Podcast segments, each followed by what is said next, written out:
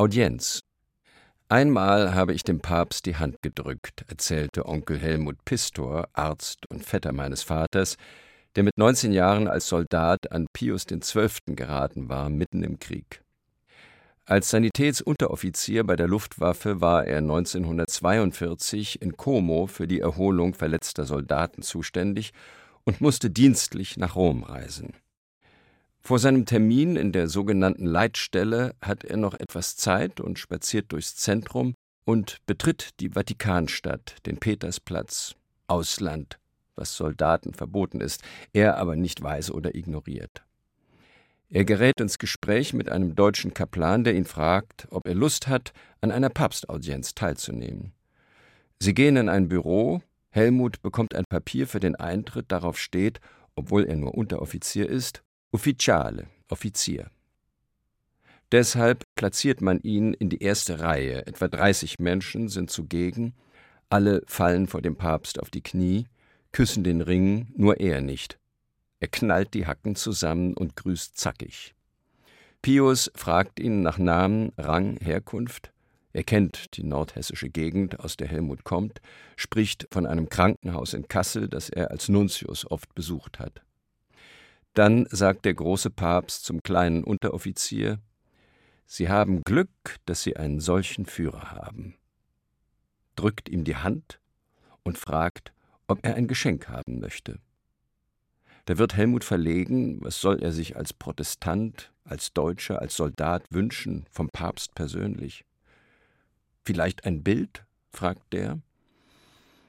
Ja, ein Bild von Ihnen wäre mir sehr willkommen, antwortet Helmut, das war natürlich geheuchelt, sagte er, als er mir die ganze Geschichte erzählte. Am Ende der Audienz wird ihm eine Postkarte mit dem Foto von Pius XII. überreicht. Was bringt das Oberhaupt einer Kirche dazu, den größten Verbrecher des 20. Jahrhunderts, der 1942 bereits in aller Welt, außer im Deutschen Reich, als Diktator, Kriegstreiber, Antisemit, Religionshasser und Massenmörder gesehen wurde, vor einem 19-jährigen deutschen Sanitätsunteroffizier als Glück zu preisen. Das konnte sich Helmut nie erklären, das konnte auch ich mir nicht erklären, obwohl ich mich viel mit den von Hochhut und etlichen Historikern aufgeworfenen Fragen über das problematische Verhalten Pius XII. gegenüber der deutschen Militärmacht und der Vernichtung der Juden beschäftigt habe. Ein Grund mehr, die linke Hand des Papstes zu schreiben. Audimax Noch während des Vortrags von Konrad Zuse, Mephisto und Computer im Audimax der FU Berlin reifte der Entschluss, dieser Mann ist ein Roman wert. In dem riesigen Saal hatte ich einst die populären Germanisten und Philosophen gehört, danach die eifrigsten Köpfe der Studentenbewegung.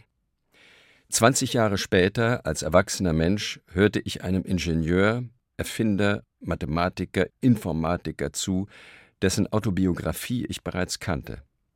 Ich wollte wissen, wie tritt er auf, der große, verkannte, viel zu unbekannte Mann.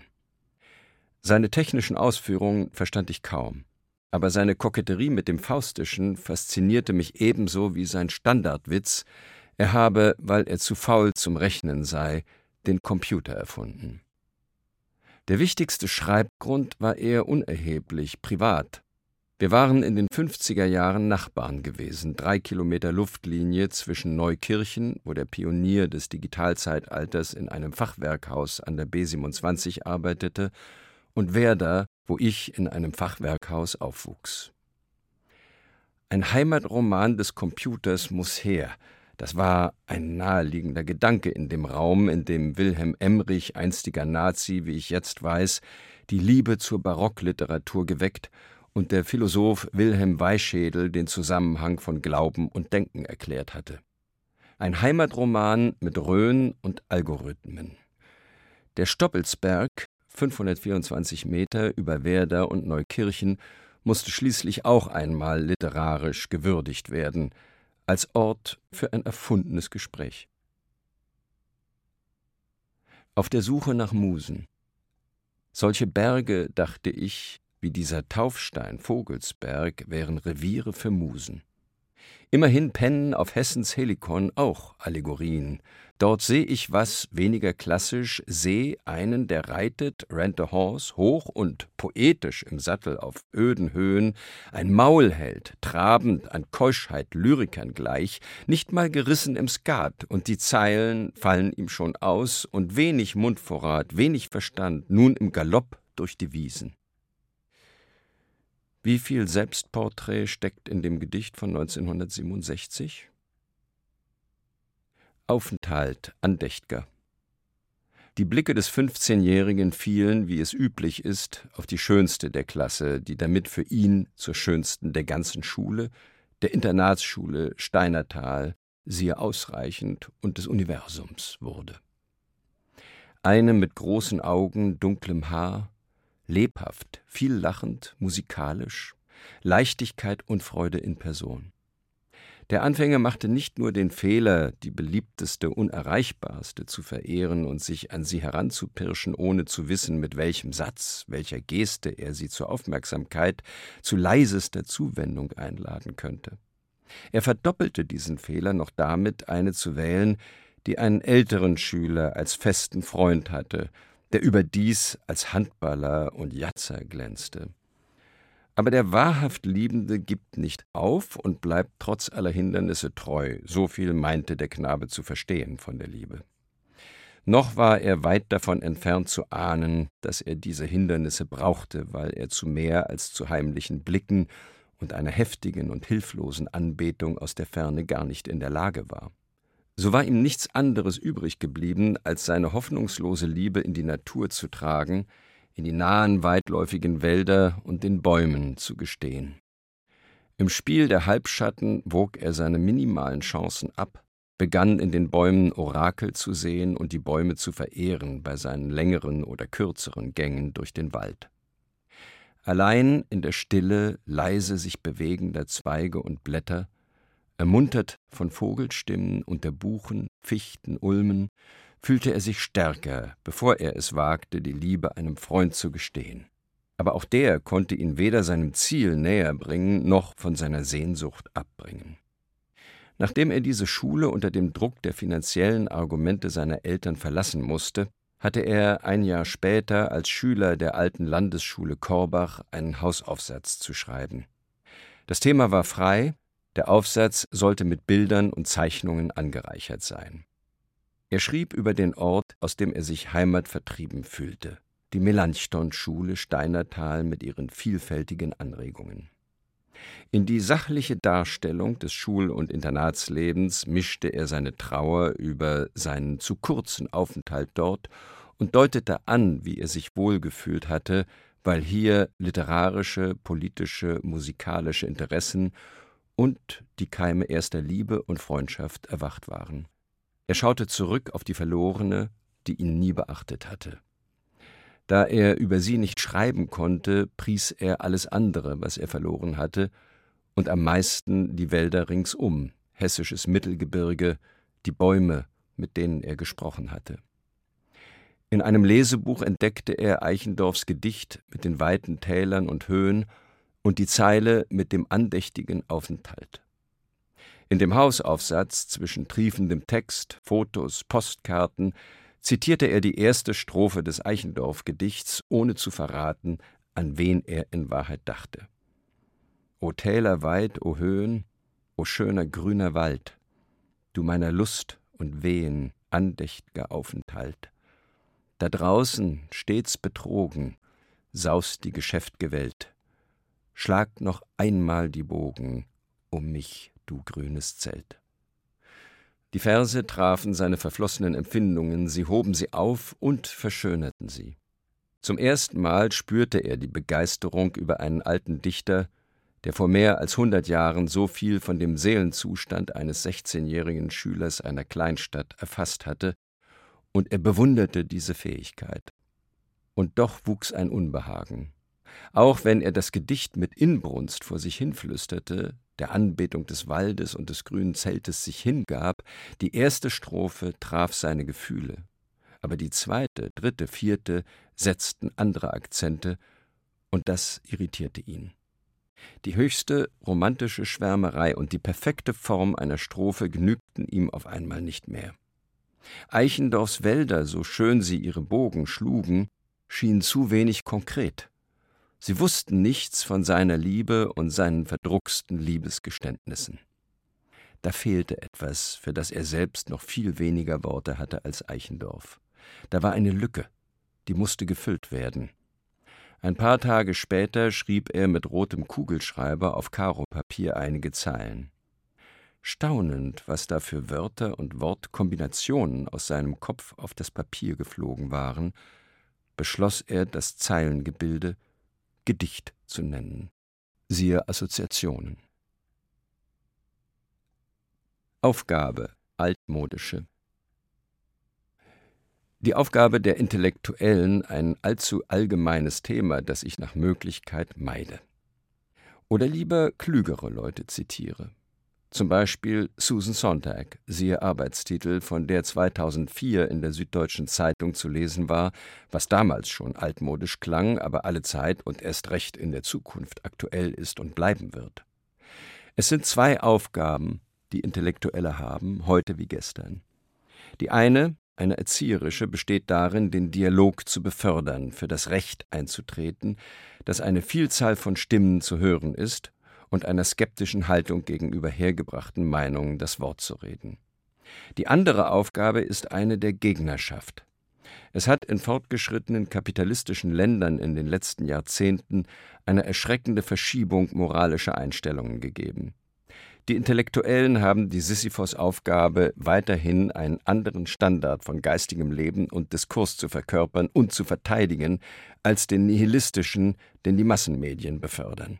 Mit Nihilismus meine ich nicht nur den Relativismus und die Privatisierung des Interesses, wie sie überall in den gebildeten Schichten an Boden gewinnen, sondern auch den neueren und noch verderblicheren Nihilismus, den Hass auf Hervorragendes, die Verunglimpfung von Leistung, als elitär, als exklusiv. Aufklärer Sexuelle Aufklärung in den 50er Jahren, es gab sie, als große Ausnahme sogar auf dem Dorf. Mein Vater hatte früh bemerkt, dass weder Lehrer noch Eltern damals irgendetwas für solche Aufklärung taten. Darum nutzte er die zwei Jahre des Konfirmandenunterrichts der 13- und 14-Jährigen, um ihnen etwas von Geschlechtsorganen, Samen, Eizellen, Schwangerschaft und Geburt zu erzählen und den Respekt vor den Mädchen zu fördern. Wer mehr wissen wollte, bekam Broschüren, so fühlte ich mich fürs Erste ausreichend informiert. Meine Mutter mühte sich, die pubertierenden Mädchen aufzuklären. Das sprach sich unter den Waldecker Pfarrern herum. Noch als Halbkranker in seinem letzten Lebensjahr fuhr der Vater abends in die Dörfer in der Umgebung von Korbach zu den Konfirmanden, um ihnen diese Nachhilfestunden zu geben. Der Pfarrer als Aufklärer, sogar als Vorreiter der Sexualkunde in den 50er Jahren. Es dauerte lange, bis ich diese Leistung würdigen konnte. Er konnte überhaupt gut mit der Jugend, sprach offen mit jedem und jeder in den evangelischen Jugendgruppen in Werder, Riener, wo er mit ihnen einen Tischtennisverein gründete, und Korbach. Einige protestierten heftig gegen das Bild, das ich von ihm in der Sonntag, an dem ich Weltmeister wurde, gezeichnet habe. Ich musste ihnen klar machen, dass ein elfjähriger Sohn einen ganz anderen Blick auf einen solchen Mann hat als ein siebzehnjähriger Jugendlicher, der bei ihm seine Probleme ansprechen kann. Aufklärung ein Vergnügen, hin und wieder einen alten Querkopf in die Gegenwart zu holen. Christian Wolff zum Beispiel. Ich entdeckte ihn, weil ich mich zwischen 2013 und 2020 hin und wieder in Halle aufhielt, das seinen größten Denker nicht gerade groß in Szene setzt. Als Pfarrerssohn, dem ein Leben lang Moralfragen nicht gleichgültig gewesen sind, musste ich da näher hinschauen. 1721 hatte Wolf der protestantischen Perückengesellschaft nachgewiesen, dass Konfuzius geschulte Chinesen tugendhafte, gute Menschen sein konnten, ohne Christen zu sein. Das konfuzianische Gebot der praktischen Nächstenliebe schien ihm sogar effektiver als das christliche. Heiden konnten besser als viele Christen sein. Er als der Glaube seien gute Beispiele und die Orientierung am Gemeinwohl geeignet, die Welt zu bessern. Außerdem trage der freie Wille, nicht die Furcht vor einem Herrn am meisten zur Erziehung, zur Tugendbildung bei. Gute Vorbilder seien für das Volk besser als Befehle. Der Skandal war da.